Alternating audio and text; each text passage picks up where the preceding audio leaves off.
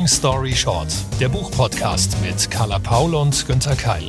Vier Buchtipps in jeweils 60 Sekunden mit Interviews und Insider-Infos. Allein zu sein kann freiwillig und erwünscht sein. Ich denke an meine Reise nach Wangerooge im November, meine Schweigewochen im Kloster. Einsam zu sein ist dagegen etwas ganz anderes. Du willst ja gesehen, geliebt, vielleicht sogar begehrt werden. Ich habe lange nicht geahnt, wie die Einsamkeit Menschen von innen auffressen kann. Einsamkeit ist langfristig und sitzt tiefer. Sie pickt permanent an deinem Seelenfrieden und Selbstvertrauen, lässt dich an dir und am Leben verzweifeln. Mhm. Also Carla, du würdest mich jetzt nicken sehen, aber ich habe mich zuerst gefragt, sprichst du oder spricht eine Autorin?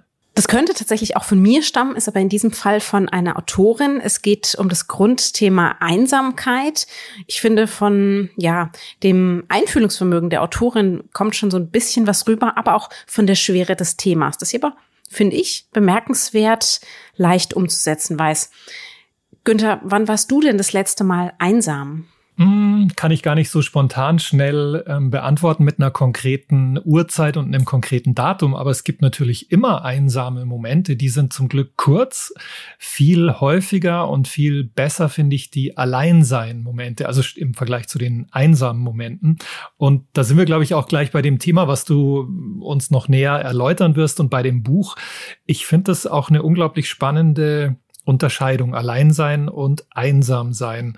Ich meine, so generell, ich bin mehr der Beziehungstyp, also ich war fast immer in Beziehungen in meinem Erwachsenenleben, aber ich habe gute, sehr gute Erinnerungen an die Zeit allein zwischen diesen Beziehungen. Das waren sehr wichtige, wirklich unglaublich wichtige Zeiten.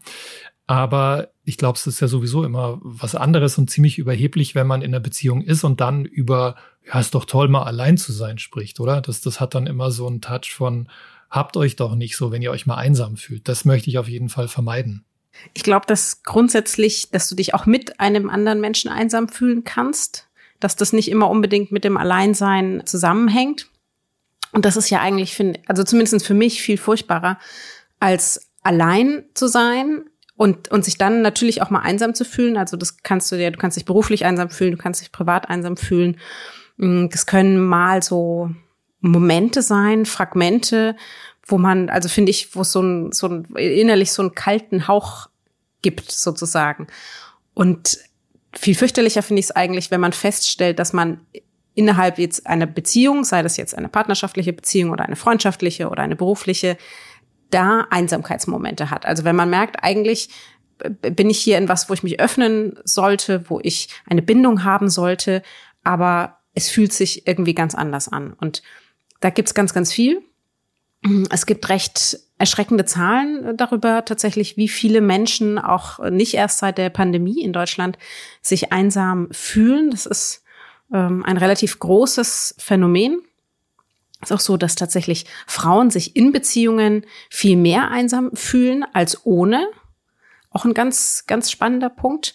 Und ein großes Problem daran ist natürlich die grundsätzliche Scham. Also wann trauen wir uns mal zu jemandem zu sagen, du, ich fühle mich irgendwie gerade einsam, hm, hast du Lust vorbeizukommen oder wollen wir mal einen Spaziergang zusammen machen? Das ist sehr negativ konnotiert. Deswegen finde ich es ganz wichtig, dass wir grundsätzlich viel öfter darüber reden und sagen, okay, das ist ein Gefühl von vielen. Ich darf traurig sein, ich darf wütend sein, ich darf ängstlich sein, aber ich darf eben auch einsam sein. Das gehört zu dieser ganzen Range mit dazu. Wir müssen nur einfach das Stigma davon wegnehmen. Ganz wichtig, ja, das stimmt. Und das ist auch ein wichtiges Thema. Ich finde es super, Carla, dass du das jetzt hier reinbringst in unseren Podcast. Und es stimmt, wenn ich mir überlege, ich habe im Freundeskreis natürlich auch Menschen, sowohl Frauen als auch Männer, die allein sind, teilweise auch wirklich bewusst, die sagen, nö, ich tue mir das nicht mehr an mit einer Beziehung. Eben genau, Carla, wie du auch gesagt hast, weil da war ich nämlich ziemlich einsam in der Beziehung. Aber die haben natürlich auch Phasen und die tun sich schwer, drüber zu sprechen und zu sagen, klar, bin ich auch wirklich mal einsam. Umso besser, wenn wir jetzt drüber reden. Und Carla, ich bin schon total gespannt, was du uns jetzt über das Buch mit diesem Thema erzählst. Ja, das habe ich ja immer noch nicht so richtig rausgelassen. Diejenigen, die mich online verfolgen, auf Instagram zum Beispiel, die wissen es wahrscheinlich schon, denn da habe ich über das Buch auch schon gesprochen. Es geht um 60 Sekunden, Long Story Short, Avas Geheimnis. Meine Begegnung mit der Einsamkeit von Bärbel Schäfer, im Frühjahr 2022 im Kösel Verlag gebunden erschienen mit 230 Seiten. Die Autorin, Moderatorin und Journalistin Bärbel Schäfer steht mitten im Leben. Sie hat viel Arbeit, viele Kontakte, hat eine bunte Familie mit Menschen und Tieren und wird zu ihrem Glück vielfältig und vielfach geliebt. Eine Freundin bzw. der Schwester einer Freundin, nämlich Ava, geht das aber ganz anders. Bei ihr sind die sozialen Weichen früh anders gestellt worden. Sie ist nicht nur allein, sie ist vor allen Dingen einsam und findet aus diesem Zustand nicht mehr heraus. Schäfer nähert sich der Frau und dem gesellschaftlichen Thema sehr professionell, aber ebenso empathisch. Sie erzählt uns von ihrer eigenen Entwicklung und den Erfahrungen. Sie bindet ExpertInnen mit Hintergrundinfos ein und versucht seitenweise den Panzer von Ava aufzubrechen. Sie klärt mit diesem Buch nicht nur auf, sie nimmt dem Thema eben auch das Stigma und zeigt Möglichkeiten der Abhilfe auf, sowohl bei uns selbst als auch bei anderen. Ein lesenswertes Sachbuch über und für Menschen, für unser gegenseitiges Verständnis und ein Mutgeber, sich wieder mehr füreinander zu öffnen, sich mehr zuzumuten, sich aber vor allen Dingen auch mehr zuzutrauen. Hm, das klingt wirklich gut und wichtig, aber ganz ehrlich, Carla, mir ist das Genre jetzt noch nicht so klar. Ist das ein Roman? Also heißt ja Avas Geheimnis. Das klingt überhaupt nicht nach Sachbuch. Andererseits, das, was du erzählt hast, Klingt dann schon ein bisschen nach Ratgeber. Äh, dann ist es anscheinend auch ein bisschen biografisch. Interviews sind drin. Ich bin ein bisschen überfordert, wie du merkst. Damit habe ich mich tatsächlich auch sehr schwer getan. Ich kann das nachfühlen.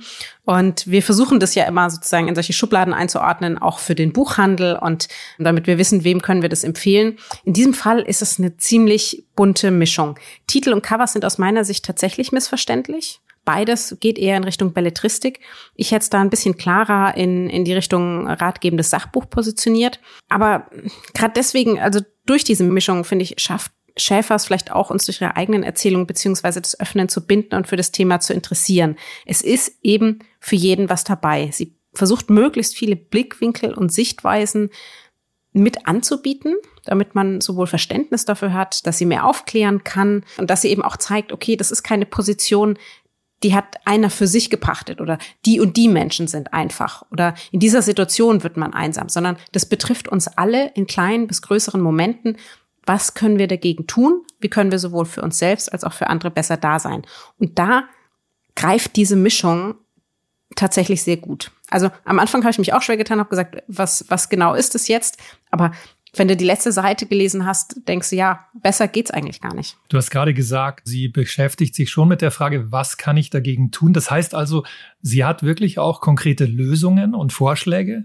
Das ist tatsächlich eine sehr, sehr gute Frage. Mmh also ich finde, sie erarbeitet sich im Buch ansatzweise Lösungen. Natürlich auf der einen Seite gibt's immer diese strukturelle Ebene, die gesamtgesellschaftliche Ebene und dann das, das individuelle Problem und die individuelle Lösung. Manch eine benötigt eine Therapie, manch einer ein Hund, manch einer eine Sportgruppe. Ähm, und da nähert sie sich, finde ich, durch, gerade durch diese vielfältigen Einblicke den möglichen Ursachen an und gibt dann kleinere Anstöße zur Lösung. Und davon können wir ja alle ein Teil sein und dieses Buch eben auch. Ich habe jetzt ein weiteres wichtiges Thema, ein gesellschaftspolitisches Thema. Ja, eigentlich ist es noch politischer, noch globaler als das, was wir gerade eben besprochen haben. Und bevor ich da einsteige und ein relativ langes Zitat habe, Carla, eine Frage an dich. Hast du schon mal ein Buch aus Malaysia gelesen?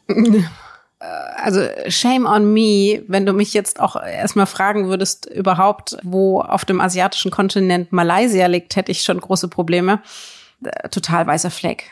Total weißer Fleck, Schande. Also von daher umso besser, wenn du offensichtlich ein Buch zu diesem Land oder aus diesem Land mitgebracht hast. Das ist wirklich kein Wunder, weil Malaysia auf der literarischen Landkarte ein sehr, sehr kleines Land ist, zumindest aus europäischer Sicht, also was bei uns veröffentlicht wird. Für mich war es auch eine Premiere, das kann ich zugeben. Und umso mehr freue ich mich, dass ich dieses Buch vorstellen kann. Mein Zitat. Während ich sprach, fragte ich mich die ganze Zeit, warum sie sich dermaßen für mich interessierte. Aber ich konnte gar nicht mehr aufhören zu reden. Und das vor einer völlig fremden Frau. Während sie nickte und schweigend etwas in ihr Heft notierte, fühlte ich mich zugleich wichtig und unbehaglich. Manchmal machte sie eine ganz schlichte Bemerkung, zum Beispiel, das muss schwierig für sie gewesen sein. Und diese wenigen Worte waren so, als hielte man ein Streichholz an eine Benzinspur, die den Weg von mir erhellt und mich veranlasst, noch mehr zu sagen. Ich versuchte dem Drang zu widerstehen, aber es gelang mir nicht. Was würde ich preisgeben und später bereuen? Hm, mm, mm, mm. Beziehungsgeschichte? Nein. Also irgendwas, ich würde sagen, äh, irgendwas Aktuelles, Gesellschaftliches, vielleicht irgendeine Art von Beichte? Ja, das trifft es dann schon eher. Da treffen nämlich zwei aufeinander, die vorher überhaupt nichts miteinander zu tun hatten. Nein, es ist keine Priesterin und ein Sünder, sondern es ist eine Soziologin und ein Arbeiter. Hm. Alles weitere jetzt in 60 Sekunden Long Story Short für Wir die Überlebenden von Tash A. Erschienen bei Luchterhand, übersetzt von Pochau und Roberto de Hollanda. Ja, wow, ich muss wirklich nochmal tief Luft holen. Denn dieser Roman hat mich nachhaltig beeindruckt und berührt. Es ist die Geschichte eines einfachen Mannes aus einem malaiischen Fischerdorf, der von Reichtum und Sicherheit träumt. Schon als Kind schuftet er wie ein Erwachsener und später steigt er auf zum Vorarbeiter einer Fischfarm.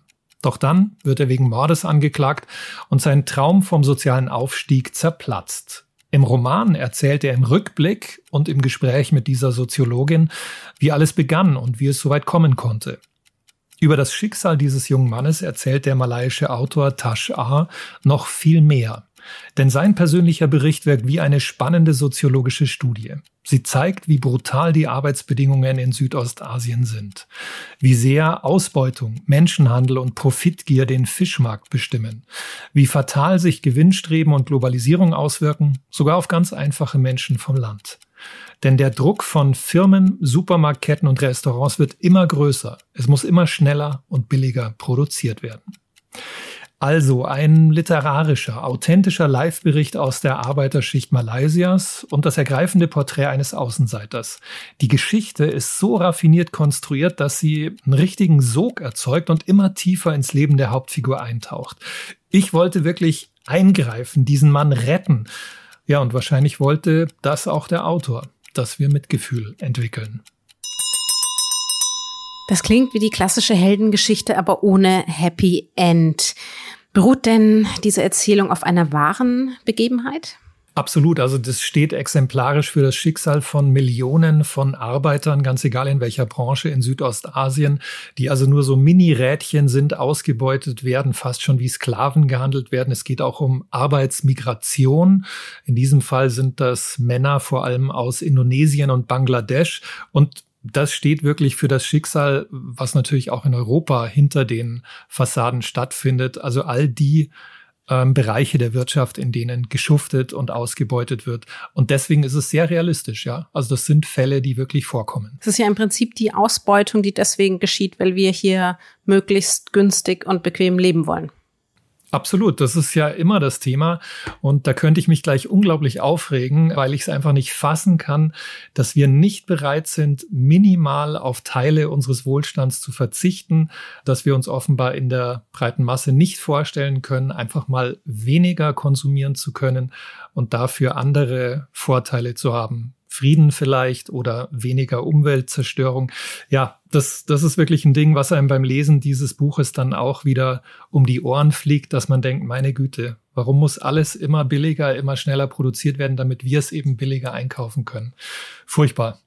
Aber tatsächlich dem sozusagen diesem Hauptcharakter scheint ja diese neoliberale mehr auch erzielt worden zu sein. Also wie man es hier auch immer noch sagt, so nach dem Motto, du musst nur hart genug arbeiten und mhm. dann, dann irgendwann wird's was und, und er arbeitet und arbeitet und in Wirklichkeit ist es wie so oft eine Falle.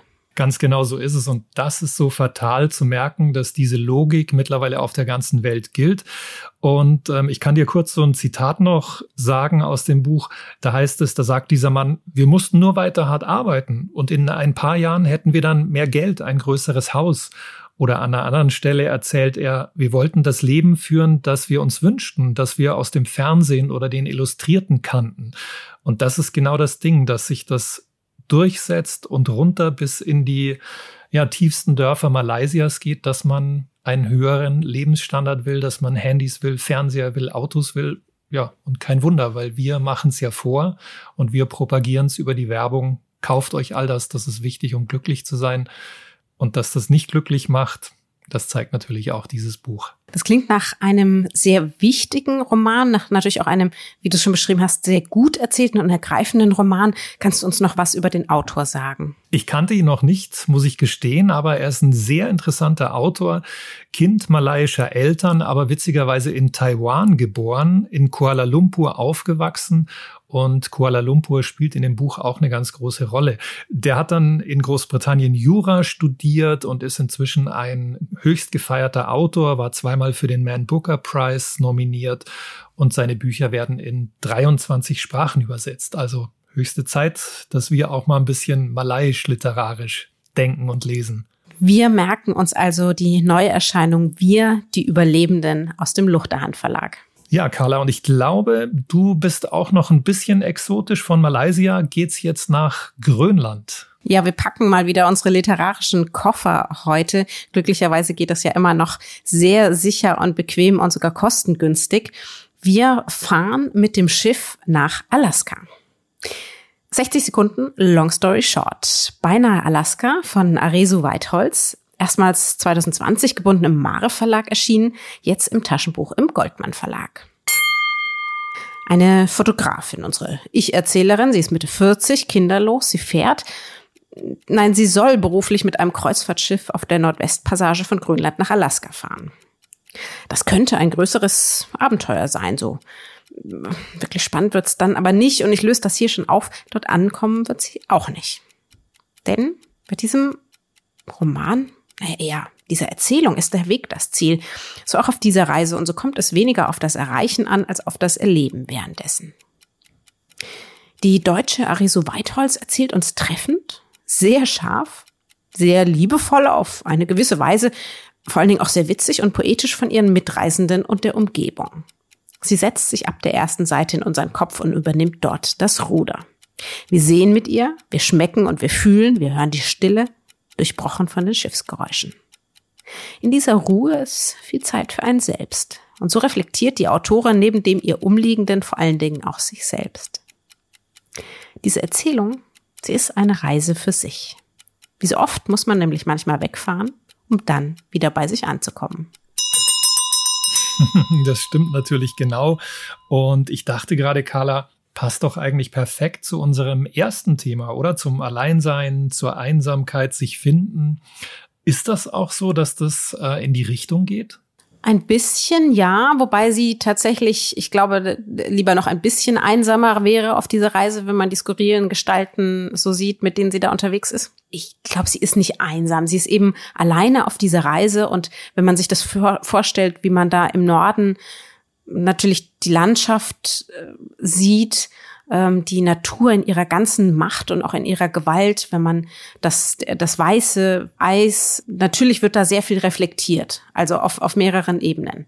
Und es könnte wahnsinnig moralisch sein und langweilig und philosophisch, aber sie hat so einen ganz bestimmten Witz bei Areso Weitholz, erstens mal muss ich sagen, ich platze vor Neid ob dieses Namens. Damit kann man nur eine erfolgreiche Künstlerin werden.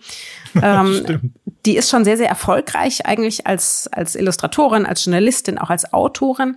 Sie hat im Jahr 2012 hat sie bei Kunstmann, wenn die Nacht am stillsten ist, veröffentlicht.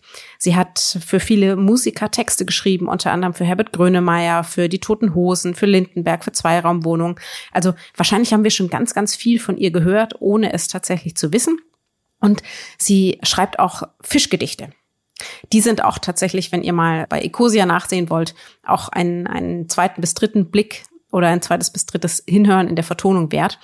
Und diesen besonderen Witz, den sie hat, diesen Blick auf die Welt, der eben sehr scharf ist, aber durch, durch die Betrachtung ähm, finde ich auch immer sehr, sehr liebevoll, schafft sie es einfach, sie, sie hat einen ganz besonderen Stil zu erzählen. Das sind Sätze, die möchte ich immer wieder lesen. Lest mal rein. Es ist auf, auf der Verlagsseite ist äh, natürlich auch eine Leseprobe oder ihr geht gleich mal in die Buchhandlung und guckt. Ähm, und entweder packt es euch auf den ersten Seiten oder nicht. Bin ich sehr gespannt, werde ich auch machen. Und es ist schön, dass irgendwie unsere Bücher doch sich ergänzen heute und thematisch auch passen, denn auch bei mir geht es um eine Reise und auch in diesem Buch geht es um Alleinsein. 60 Sekunden, Long Story Short, für Marion Engel, Bear, Erschienen bei BTB, übersetzt von Gabriele Bröske. Stellt euch mal eine kleine Flussinsel in Kanada vor. Total abgelegen und idyllisch. Darauf steht ein großes Haus. Es gibt einen Garten, ein paar Büsche und Bäume und Hügel und einen Bären. Sonst nichts. Tja, und in diese Welt platzt eines Tages eine junge Frau aus der Stadt. Lou heißt sie. Die Bibliothekarin soll für ihr Institut den ganzen Sommer auf der Insel verbringen, um einen Nachlass von wertvollen Büchern zu katalogisieren, die in diesem Haus aufbewahrt werden. Von dem Bären wusste sie vorher nichts, aber sie willigt ein, sich auch um ihn zu kümmern. Aus dieser etwas schrägen Konstellation hat Marian Engel einen wundersamen, wilden, einzigartigen Roman gemacht, denn Lou erkundet nicht nur die Bibliothek, sondern auch den Bären und sich selbst. Sie verliebt sich in das Tier. Die beiden streicheln sich vor dem Kaminfeuer, schlagen Purzelbäume im Wasser und all das verändert sie natürlich. Radikal und zärtlich zugleich schildert Marian Engel die Chronik einer Annäherung, einer Freundschaft, einer Leidenschaft inklusive Sex. Und das war 1976, als dieses Buch erstmals erschien, erstaunlich, unerhört, provokativ. Eine kurze Geschichte, die spielerisch und leicht über die Grenzen gängiger Literatur hinausgeht. Und eine Frau zeigt, hm, die halt tut, was sie will. Auch mit dem Bären. Mm, also so ganz habe ich es noch nicht verstanden. Steht dieser Bär sinnbildlich für irgendwas? Also sie hat ein erotisches Zusammensein mit diesem Bären. Das, also das, ähm, könntest du da bitte noch mal ein bisschen genauer drauf eingehen? Das ist völlig klar, dass du nachfragst. Man denkt auch äh, zuerst, äh, wie bitte jetzt? Was soll das? Wie soll das funktionieren? Ja, aber das ist eigentlich nicht Kern der Geschichte und man glaubt am Anfang auch überhaupt nicht, dass sich das ab und zu in diese Richtung entwickelt. Ähm, vielmehr geht es darum, was Lou, diese Frau, auf der Insel mit sich selbst anfängt. Und obwohl sie ja so eine Intellektuelle ist, die sich in Bücher vergräbt, merkt sie dann, es gibt noch ganz andere Facetten ihres Lebens und dazu gehört eben dieser Bär. Ich finde, man soll das gar nicht in eine Schublade schieben. Das ist wirklich kleines Buch, große Literatur, weil es sprengt alle Grenzen. Und genau die Frage, die du gestellt hast, zeigt eben auch, das ist so ein Buch, über das man dann spricht und sagt, sag mal, Hast du das jetzt als, ähm, ja, als Bild, als Parabel, als Märchen gesehen für irgendwas, für die Selbstverwirklichung dieser Frau oder für das Zusammenleben zwischen Tier und Mensch? Und da steckt viel drin. Ich würde das jedem und jeder gern selber überlassen. Also sollte irgendjemand mal auf die Idee kommen, dass äh, er oder sie jemanden braucht, ähm, der, der auf einer einsamen Insel die Bücher katalogisiert, dafür wäre ich schon auch zu haben. Ja, vielleicht wenn hier jemand zuhört, zum Beispiel, ich meine, so auf Sylt oder sowas, das ich würde äh, gern. Aber das mit den Bären, das hast du mir noch, also bisher noch nicht gut genug verkauft, muss ich sagen. äh, ich glaube, das ist auch wieder so ein Fall von, ich glaube, da muss man mal reinlesen, um es zu verstehen. Genau, und die Sprache, ähm, dafür gebe ich mein Ehrenwort, die Sprache die wird überzeugen. Aber du hast recht, das ist schon wirklich schräg und ja, nicht alltäglich. Was an diesem Buch auch ganz besonders ist, dass Christine Bilkau ein Nachwort geschrieben hat. Das heißt, Carla, wenn du diese berechtigten Fragen beantwortet haben willst, dann einfach das lesen, weil sie setzt das so in eine literarische, ähm, historische Dimension. Marian Engel ist auch 1985 schon gestorben, aber dieses Buch gilt eben als das Werk und eines der wichtigsten Werke von kanadischen Autorinnen. Das schreibt Christine Bilkau wunderbar und sehr erhellend. Und ähm, Carla, du hattest ja letztens auch mit Christine zu tun. Ja, du hast ihren, ihren aktuellen Roman ja hier im Podcast schon vorgestellt. Ich durfte sie dann nochmal moderieren hier in Hamburg. Ich hoffe sehr, dass wir sie vielleicht sogar auf, ähm, auf der nächsten Nominierungsliste für den Deutschen Buchpreis mit ihrem Buch wiederfinden. Und deswegen natürlich, wenn Christine Billkraus sich für Bär einsetzt, und du auch, dann spricht das sehr für diesen Roman. Das stimmt. Und das war es auch schon wieder mit Long Story Short für heute. Alle Links und Informationen zu den bisherigen Folgen sowie natürlich den dazugehörigen Büchern findet ihr auf www.longstoryshort-podcast.de. Wie immer, zu Risiken und Nebenwirkungen lest den Klappentext und fragt natürlich jederzeit eure Lieblingsbuchhändlerinnen vor Ort. Wir freuen uns natürlich weiter über eure Bewertungen und viel Feedback, wo immer ihr euch online aufhaltet. Ein großes Dankeschön an diejenigen von euch, die das auch in der letzten Zeit gemacht haben. Wir haben uns sehr, sehr gefreut. Klar, und wenn ihr unseren Podcast und die Bücher darin weiterempfehlt, dann ist das auch wunderbar. Long Story Short ist eine Kooperation zwischen Carla Paul Günter Keil und der Penguin Random House Verlagsgruppe.